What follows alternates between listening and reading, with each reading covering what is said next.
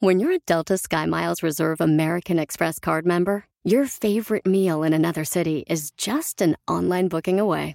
Así que conocerás dónde se consigue el mejor pan dulce to have with your morning cafecito en LA. Where's the best pupusería in the Bay? Y dónde encontrar la salsa verde más rica en San Antonio. Because you're the travel foodie. The Delta Sky Miles Reserve American Express card. If you travel, you know. Learn more at go.amex slash you know reserve.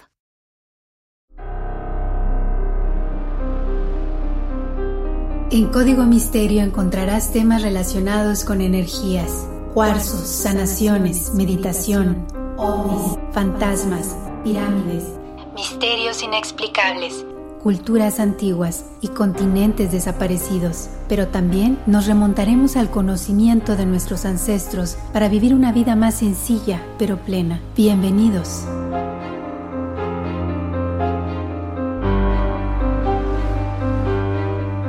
¿Qué tal? ¿Cómo están? Bienvenidos a un episodio más de Código Misterio. Les saluda Horacio Antiveros. Como siempre me da muchísimo gusto saludarlos. Gracias por estar aquí como siempre descargando el podcast en cualquier plataforma de audio favorita, desde Spotify, Apple Podcast, Google Podcast, iHeart, Amazon Music, en fin, cualquier plataforma es bienvenida, pasen la voz por favor. Y como siempre, también los invito a que vayamos escuchando el episodio y vayamos viendo algunas de las fotografías o algunas de las ilustraciones que siempre están en las redes sociales de Código Misterio, Facebook e Instagram. Y bueno, ya estamos por acá con muchísima información de un tema que ustedes me estaban pidiendo, que tiene que ver con seres, seres que de repente se han aparecido en algunos lugares, en algunos lugares en Asia, en algunos lugares en Europa, y que esto ha provocado que la gente piense que cuando se eh, empiezan a ver estos seres, empiezan a ocurrir tragedias muy cercanas a estos lugares. Vamos a hablar específicamente de El Nain Rouge, que es eh, una especie de enano o un ser eh, como un tipo troll, si quieren, si quieren verlo así. Y por supuesto también de The Mothman o el hombre polilla. Que qué barbaridad, hay muchísima información. Y como les decía, aparentemente, pues sí, por ahí siempre ha estado presente eh, como presagiando, ¿no? Algún tipo de contratiempo, algún tipo de accidente, alguna catástrofe más que nada, ¿no? Bueno, estamos por acá.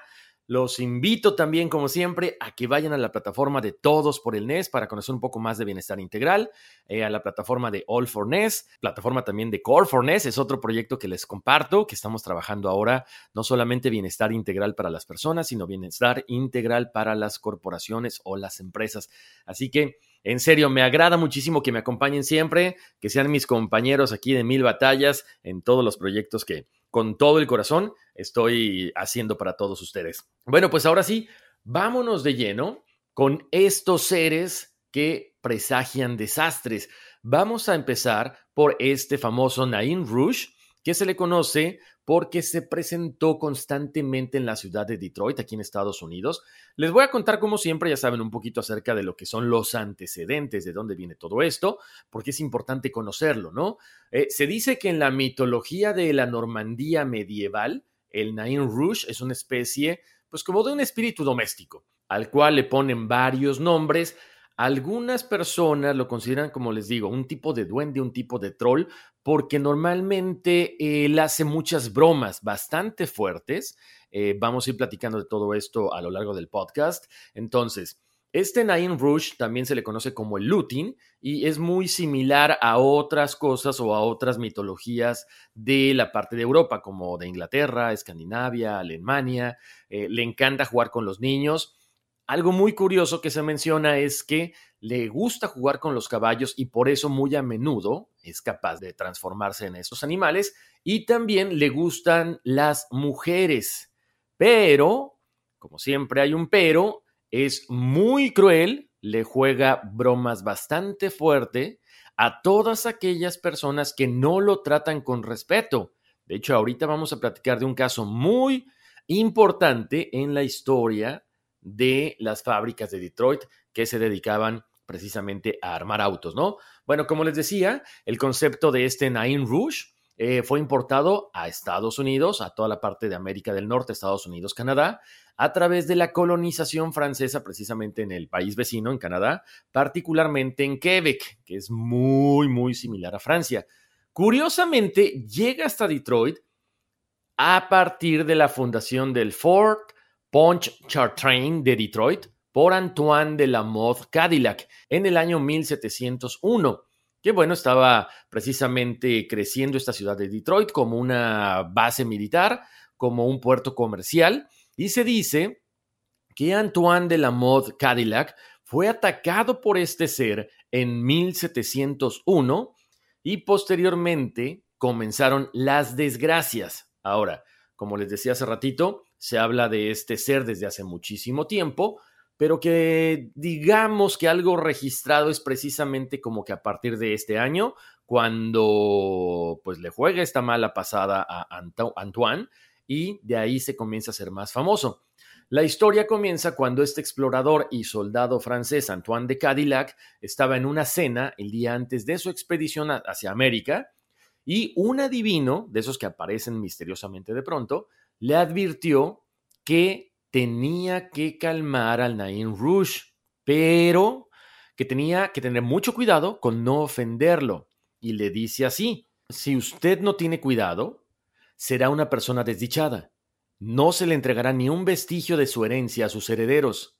Tu nombre será apenas conocido en la ciudad que fundaste. ¿Y qué pasa después?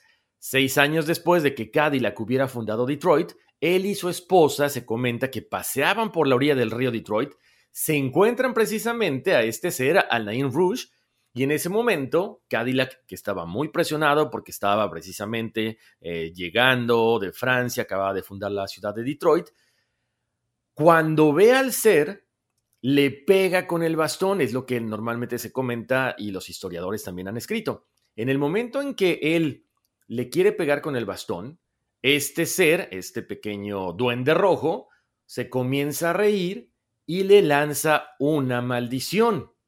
Al poco tiempo, este señor Cadillac, ¿qué creen? Pierde todo. Una, pierde el dinero, pierde sus propiedades y además queda deshonrado. Por lo tanto, pierde todo lo que tenía y no fue capaz de heredar nada a sus hijos. A partir de ese momento comienza la historia de que cuando el Nain Rouge se presente en cualquier lugar, específicamente también en Detroit, comienzan los grandes desastres. Otra de las cosas que les puedo comentar es que se dice que Nain Rouge apareció en la batalla de Bloody Run en el año de 1763, precisamente en Canadá, una vez más, donde Ottawa y los indios aliados, liderados por el jefe Pontiac, mataron a 58 soldados británicos, una confederación de tribus nativas americanas que no estaban muy de acuerdo con las políticas británicas en la región de los Grandes Lagos después de la Guerra Francesa con la India ataca estos fuertes, ataca estos asentamientos británicos en el área y es cuando asedian el fuerte de Detroit. Para el 31 de julio de 1763, 250 soldados británicos intentan romper este sitio atacando directamente el campamento cercano de Pontiac en Parents Creek. Obvio, los británicos fueron derrotados porque los emboscaron 400 guerreros de Ottawa. Ojibwa Potawatomi y Hurón, que habían sido ya alertados del ataque de los colonos franceses. Este asedio continúa hasta octubre de 1763, cuando Pontiac abandona este lugar y prosigue para seguir su marcha. El día antes de la batalla de Bloody Run, el capitán James Dellywell y el comandante de la fuerza que intentó el asalto al campamento de Pontiac aparentemente fueron acechados por este ser, el Nain Rouge, en lo que es la parte de lo, digamos que las orillas del río Detroit. De hecho, este capitán, James Dallywell, muere en la batalla y sufre una deshonra muy cruel porque su cabeza fue separada del cuerpo y desfilaba frente a todo el mundo empalada en una estaca. Posteriormente, se han informado de múltiples avistamientos del Nain Rouge antes de un incendio en el año 1805 que quemó la mayor parte de Detroit. Ya saben que en ese momento, en esos años, Detroit no era una población como actualmente se le conoce, tenía solamente 600 personas, no había un departamento de bomberos profesional. Ahora, importante que nadie muere en este incendio, pero sí todas las estructuras de la ciudad se incendiaron hasta los cimientos. Y es cuando se traza un nuevo plano que era muy similar al de Washington, D.C. Más adelante, para 1812, justo antes de que el general y el primer gobernador de este territorio de Michigan, William Hall, se rindiera en esta guerra, informó haber visto al Nain Rouge muy cercano a donde él estaba, escondido entre la niebla. De hecho, se comenta que Hull entrega Detroit a los británicos sin disparar un solo tiro, después de que ve a este ser escondido entre la niebla con estos ojos rojos que dice él daban miedo. Increíble pero cierto, este general y gobernador del territorio de Michigan fue un distinguido oficial de la Revolución estadounidense, pero también ha sido el único oficial que ha sido condenado a muerte por incompetencia como militar, precisamente como resultado de todo esto que les acabo de comentar. A pesar de que, bueno, fue una, se hizo una investigación muy importante, muy extenuante, no se puede encontrar una fuente original a todo eso que les estoy comentando, pero se menciona entre gente que ha pasado de boca en boca toda esta historia que efectivamente ese fue el motivo por el cual perdió a raíz de que ve a este enano Nain Rouge. Para 1967 se comenta que este famoso Nain Rouge apareció justo momentos antes de que iniciara el disturbio civil relacionado con un enfrentamiento de cinco días que dejó un resultado de 43 muertos y una quema de 200 edificios. Antes de la tormenta de nieve de 1976, los trabajadores de servicios públicos informaron que perseguían al Nain Rouge. Para 1996 se comenta que se vio a Nain Rouge precisamente una vez más en Detroit. En el año 2010, los residentes de este lugar trataron de calmar las cosas, por lo que deciden continuar con una tradición que ya tenían, que es, digamos, que parte de la fundación de esta ciudad que se llama Le Marche du Nain Rouge, o sea, que es la marcha o el desfile de Nain Rouge que tiene que ver y se lleva a cabo con el equinoccio de primavera. Y entonces es así como nos damos cuenta de que un ser pudiera ser capaz de presagiar desastres o de provocarlos, en dado caso, si no se le trata bien. Con esto terminamos esta historia de el Nain Rouge y ahora sí vamos a hablar de este ser que ustedes me estaban preguntando que tiene que ver con el hombre polilla o The Mothman. Bueno, para empezar a hablar acerca del famoso hombre polilla o Mothman, vamos a aclarar una cosa. Hay demasiados avistamientos de este ser. Demasiados y por supuesto, como les decía hace ratito, todos están presagiando eventos bastante trágicos. Uno de los primeros sucesos es el 15 de noviembre de 1966. Les comento una cosa, siempre hay una variación, la gente no se pone de acuerdo exactamente con las fechas, con los días, hay una pequeña variación a veces de uno o dos días, pero todos estos hechos están registrados. En uno de los primeros sucesos se llevó a cabo el 15 de noviembre de 1966, donde dos parejas de Point Pleasant en West Virginia estaban recorriendo las inmediaciones de una zona militar. En este caso, en una zona que se había usado para la fabricación de armas durante la Segunda Guerra Mundial. Una de las parejas estaba estacionada cerca de una de estas plantas y de repente comentaron que vieron a un hombre que tenía como alas, un hombre volador muy alto, de alrededor de dos metros de altura, y las alas eran aproximadamente de 3 metros, además de que tenía ojos rojos, o sea, muy similares a los de Nain Rouge.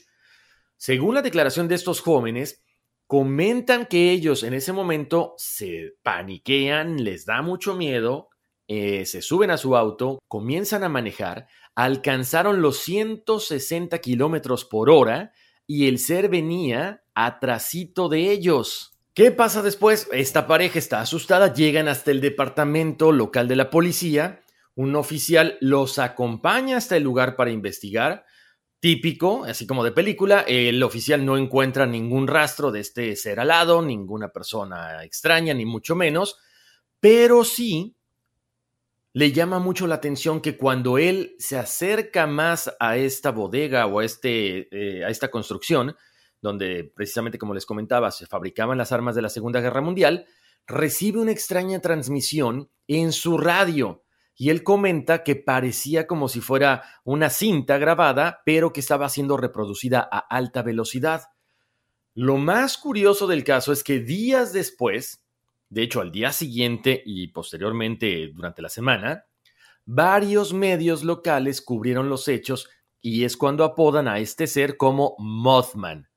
Este tipo de ser que era muy parecido a una polilla, como lo comentaban los medios y como lo comentaba la gente. Tres días después de este incidente, la policía ya tenía ocho reportes de personas que denunciaron lo mismo. Muchas personas habían visto a un ser muy similar a este y los reportes continuaban creciendo.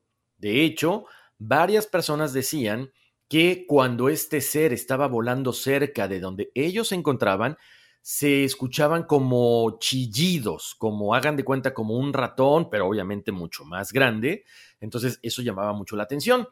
Posteriormente, un reportero de noticias locales entre 1955 y 1967 recibió más de medio millar de llamadas telefónicas que tenían que ver con el famoso hombre polilla. Como les decía, siempre existe otra historia acerca de esta aparición, de este ser, y es un poquito similar, se las tengo que contar para que ustedes lo, lo vayan corroborando. Según el Departamento de Comercio de Virginia Occidental, Mothman fue visto por primera vez el 12 de noviembre de 1966. Cinco hombres estaban cavando una tumba cerca de la ciudad de Clendenin, en Virginia Occidental, cuando vieron una extraña criatura en un árbol cercano.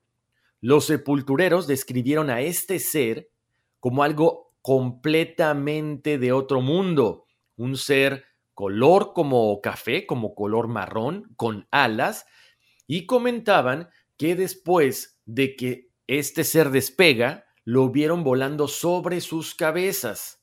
Cabe mencionar que este es como el primer avistamiento oficial porque ya estábamos en una época mucho más moderna y ya había periódicos, ya había teléfonos, ya había policía, pero se comenta que uno de los primeros avistamientos oficiales, pero mucha gente comenta, incluso el historiador James Gay Jones, que el Mothman fue visto a principios de la época de 1900, justo en el momento de un evento trágico, y que tenía el tamaño más o menos de 12 pies.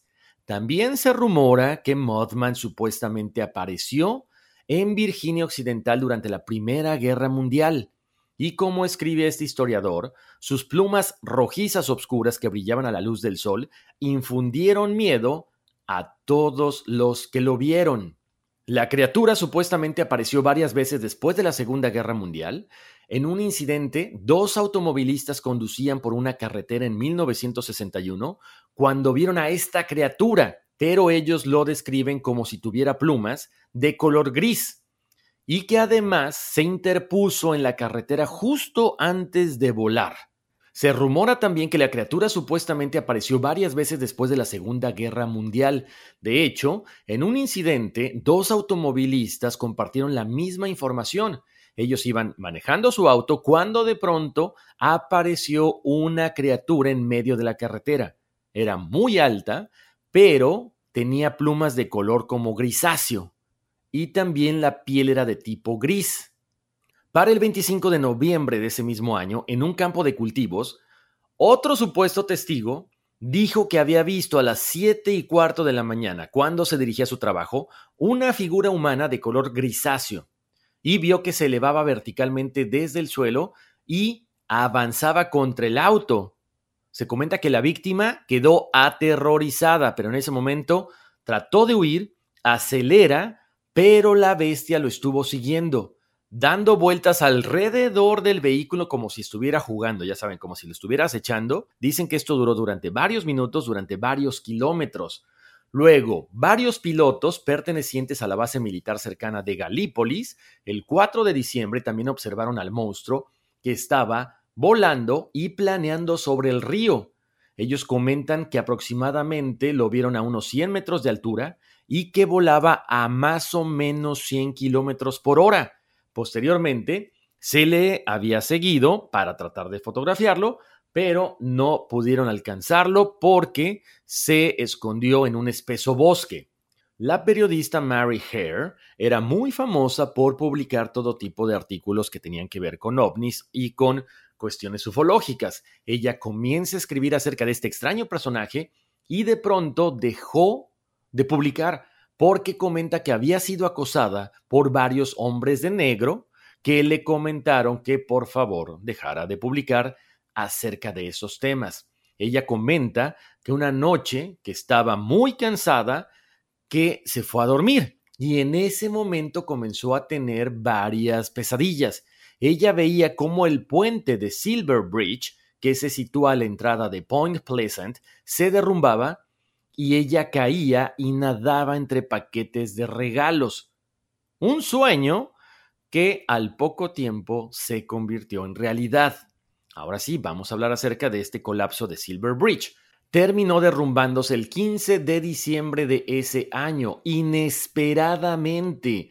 Ahora, como les decía, los lugareños presentían algo porque habían visto al hombre polilla, pero no creían que fuera a llevarse un evento tan trágico y de esta magnitud. 46 personas perecieron en esa ocasión. La gente comenzó a hablar cada vez más de lo que habían visto. Para 1975, el investigador John Keel aseguró haber entrevistado a más de 100 personas que aseguran que vieron a Mothman días antes del accidente del puente, pero que además todas estas personas habían tenido pesadillas y también habían estado escuchando ruidos muy extraños en las líneas telefónicas que nunca lograron entender. Lo más curioso de este caso es que después de que sucede esta tragedia en el puente, dejó de aparecer el hombre polilla. ¿Qué se sabe de este famoso hombre polilla? Hay muchas vertientes, mucha gente comenta que quizá es un ángel que venía a avisar de la catástrofe o que viene a avisar de muchas catástrofes, de muchas tragedias, porque se sigue presentando. Otros comentan que es todo lo contrario, que es un demonio que viene a causar este tipo de desastres. No falta por ahí la persona que no cree, el escéptico y dice que no tiene nada que ver, que simple y sencillamente un ave canadiense que se llama grulla, que es muy popular, es un ave de muy grande tamaño y que la gente lo confunde con este ser. O que quizá pudiera ser un ser que ha mutado por la radioactividad que se pudiera encontrar en esta zona de TNT, donde, bueno, fabricaban las armas en la Segunda Guerra Mundial. Ahora, hay otra historia también muy interesante que se eh, remonta a 500 años atrás aproximadamente, cuando el líder de las tribus nativas, un jefe Shawnee llamado Jocolescua, antes de morir víctima de una emboscada, lanzó una maldición. Por lo tanto, este ser se manifiesta durante tragedias. Continuando con los testimonios que han podido ver a este ser muy de cerca, hay uno recogido de una chica que iba acompañando a su papá, iban en un auto manejando, y ella comenta que a lo lejos percibió una silueta en medio del camino. Este ser parecía como una especie de hombre, pero también como una mezcla de hombre con pájaro. Mientras el coche se acercaba, le echaron las luces, dice que solamente este ser agitó los hombros, le salieron alas y salió volando, desapareciendo en pocos segundos.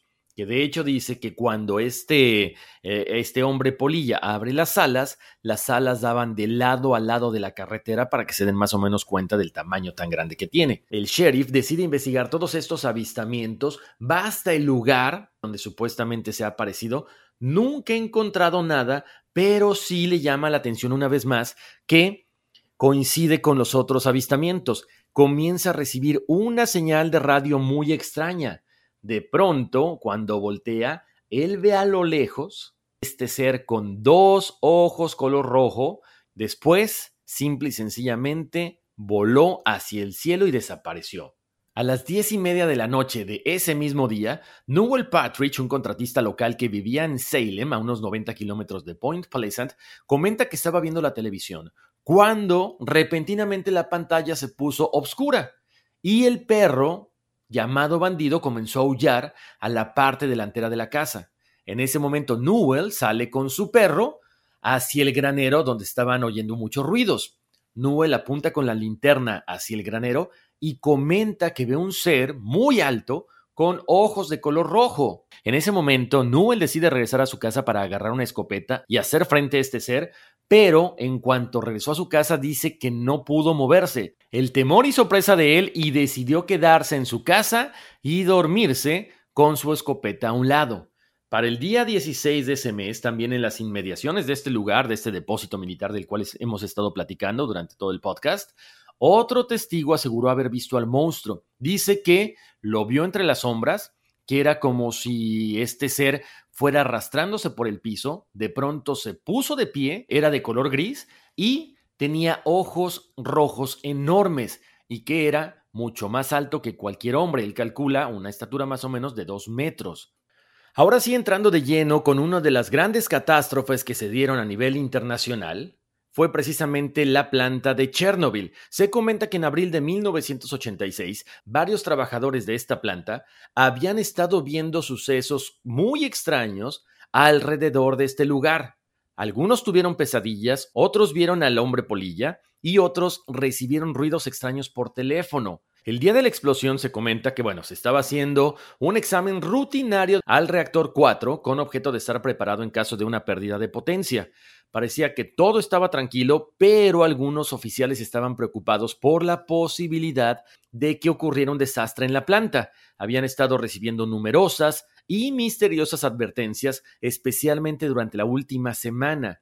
Ellos querían estar preparados porque el reactor 4 estaba inestable por los bajos niveles de potencia, así que la mañana del 26 de abril de 1986, cuando la central nuclear de Chernobyl explotó, se hizo más famoso el hecho de que el hombre polilla había estado merodeando este lugar. Muchas personas comentan que lo habían visto tal cual como lo hemos descrito. Este ser muy alto, con alas gigantes, cuerpo negro, sin cabeza y los ojos brillantes. Por lo tanto, sabía la gente que algo malo estaba a punto de pasar en esta región. Como les comento, muchas personas en Ucrania han llamado a este hombre polilla como el Mirlo de Chernobyl. Como les comentaba, muchas personas creían que la mala suerte estaba de su lado porque habían estado recibiendo estos sueños aterradores, estas pesadillas, estas llamadas y sobre todo habían sido testigos de la aparición de este ser. El arqueólogo de Sydney, Robert Maxwell, completó dos excursiones en el año 2010 y 2012. Él es muy apasionado acerca de todas estas cuestiones y, por supuesto, le interesó muchísimo saber qué es lo que había pasado con la aparición de este ser y la explosión del reactor nuclear de Chernobyl. Él comenta que la leyenda dice que los días previos al 26 de abril de 1986, muchos de los hombres en la sala de control habían visto una criatura sobrenatural en el cielo de Chernobyl. Además, también habían visto a esta criatura justo antes de la explosión. Continuando con la investigación que hace Maxwell, comenta precisamente lo mismo que hemos estado ahorita platicando. Muchas personas, específicamente cinco empleados de la planta de Chernobyl, habían visto a esta criatura grande, oscura, sin cabeza, con alas gigantes y ojos de color rojo fuego. Los empleados de Chernobyl comenzaron a compartir experiencias extrañamente similares. Algunos tenían estas pesadillas, otros recibían llamadas telefónicas muy extrañas. El segundo relato que escuchó Maxwell de esta historia proviene del año 2007 y comenta que las personas dentro y alrededor de la planta de energía comenzaron a experimentar una serie de eventos extraños que giraron en torno al avistamiento de el hombre polilla. Las personas afectadas por los fenómenos también experimentaron pesadillas y tuvieron encuentros de primera mano con este ser. El problema es que ninguno de estos supervisores, ninguno de estos funcionarios supieron qué hacer.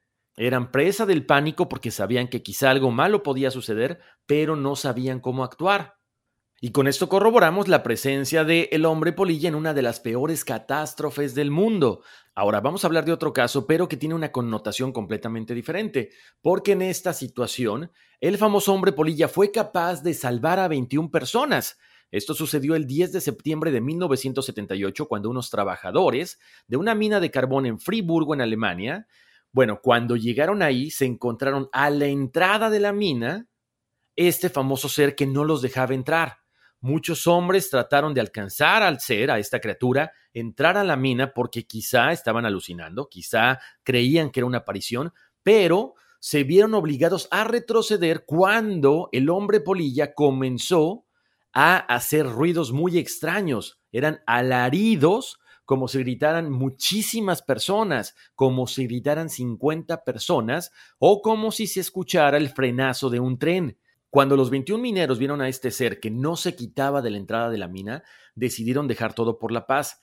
Posteriormente, a las 8 de la mañana de ese mismo día, se registró un temblor muy fuerte a causa de una enorme explosión subterránea. O sea que si el hombre polilla no les hubiera advertido a estos mineros, ellos hubieran perecido en el interior de la mina. Seis meses más tarde de este suceso, solo un tercio de los hombres continuó trabajando en la mina. Otros cambiaron de trabajo, otros se quedaron sin empleo. Dos de ellos se dedicaron a descubrir lo que ocurrió ese día para hacérselo saber al mundo. Pero misteriosamente estas dos personas, estos dos investigadores, murieron de una forma muy extraña. Así que Ahí está una historia donde el hombre polilla efectivamente avisó antes de la catástrofe. Se comenta mucho también, ustedes saben lo que pasó en Fukushima, otro reactor nuclear, que el hombre polilla pudo haber advertido acerca de este desastre. Marcos Pules, un estadounidense que visitaba Japón, estaba con un amigo muy cercano de la planta de Fukushima cuando de pronto escucharon un fuerte silbido y un chillido terrible Mientras miraban hacia la planta, vieron una figura que Marcus Pules describió como grande y negro. Desde la distancia que estaba mirando parecía estar sentado en la parte superior de uno de los edificios de forma cuadrada.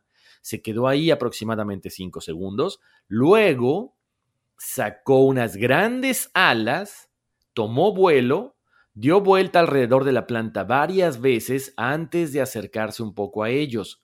Cuando se acercó a estos dos personajes fue cuando notó dos grandes ojos rojos, parecían brillar desde dentro y tenían un tono color rojo sangre.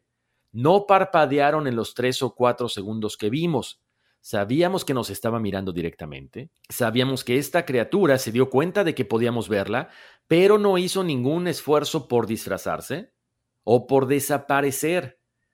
También Pules describe una inmensa sensación de pavor que se apodera de él y que la criatura desapareció tan rápido como había aparecido en cuestión de segundos. No fue hasta que Pules regresa a casa aquí en Estados Unidos y al escuchar las noticias se da cuenta de la, se da cuenta de la devastación del terremoto japonés y de las explosiones en la misma planta de energía donde él había presenciado a la criatura. Por lo tanto, él dice, es un presagio de lo que venía más adelante. Ahora, no solamente ha sido este terrible suceso, también se comenta que este ser fue visto durante el brote de influenza porcina en México. El 10 de abril del año 2009, los residentes de la Junta en el estado mexicano de Chihuahua comenzaron a hablar de la presencia de una extraña criatura entre ellos. Era un ser muy alto, peludo, con dos alas y ojos muy abiertos y de color rojo sangre. De hecho, un joven informó que la criatura lo persiguió sin descanso. Comentó que fueron los 15 minutos más escalofriantes de su vida. Fue durante este tiempo que el área comenzó a ver un aumento en los casos de gripe porcina relacionados con el brote del 2019. Otros dos testigos con los nombres de Ángela Méndez y Viviana Ledesma afirmaron haber escuchado a la criatura en un huerto de manzanas cerca del cementerio de Miñaca. Algunos creyentes opinan que efectivamente fue este hombre polilla que estaba presagiando este brote de gripe porcina en México. Ahora yo me pongo a pensar qué es este famoso ser, este hombre polilla o Modman. Es en realidad lo que habíamos platicado, un ángel que nos viene a prevenir de ciertos desastres, es un ángel malvado que viene a cumplir a que todas estas cosas negativas sucedan, pero ¿cómo fue capaz entonces de salvar a 21 mineros? ¿Será que le pusieron atención? ¿Será que lo trataron con cierto interés de saber qué es lo que iba a pasar? Como siempre, se los dejo a su criterio. Me encantaría que me comentaran qué piensan ustedes. ¿Es algo bueno? ¿Es algo que nos viene a prevenir? ¿O es algo que nos viene a avisar que definitivamente algo negativo está a punto de suceder en la región donde se presenta? Bueno, vamos a hablar ahora de El hombre de negro y la inundación de la presa Austin. Ya acabamos con The Mudman. Hay otro ser que se ha presentado también en algunas ocasiones que algo negativo está pasando. No tiene nada que ver con el Mothman porque este ser no vuela, pero se comenta que el 30 de septiembre de 1911 la presa Austin en Potter County, en Pensilvania, aquí en Estados Unidos, sufrió una falla en su estructura. Murieron alrededor de 78 personas a causa de la inundación y la fuerza del agua causó una destrucción masiva de toda esta área. Lo curioso es que se comenta que toda esta catástrofe se pudo evitar. ¿Por qué? Porque aparecía este ser que les estaba previniendo aparentemente. Este personaje se comenta que estaba rondando la estación del ferrocarril meses antes del desastre. Un año después de la tragedia, de hecho, un periódico local comenzó a escribir acerca de esta figura, de esta aparición, y señalaban que antes de la inundación, los habitantes estaban viendo esta especie de fantasma en días previos al desastre. Por lo tanto, era como el presagio de que algo malo pudiera estar ocurriendo dentro de los siguientes días. Comentan que este ser no solamente se veía alrededor de la presa, se veía dentro y fuera de los vagones del ferrocarril.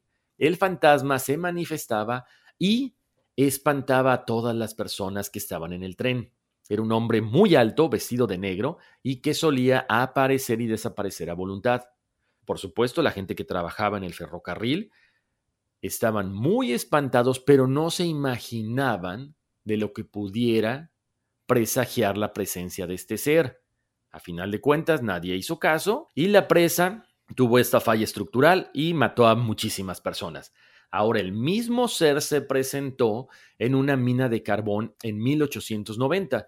Se comenta que esta mina de carbón en Port Talbot, en Gales del Sur, operó desde mediados del siglo XIX hasta el año 1913, cuando la cerraron tras un largo historial de accidentes donde muchísimas personas fallecieron.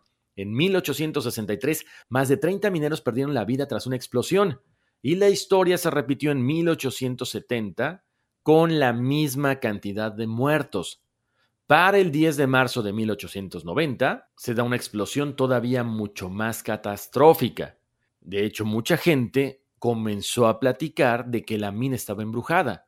Los obreros solían contar la leyenda de un minero que se subió a un tranvía subterráneo y cuando recorrió una distancia bastante considerable hacia el interior de la mina, había saltado a la obscuridad y se le comenzó a conocer como el fantasma de la mina morfa.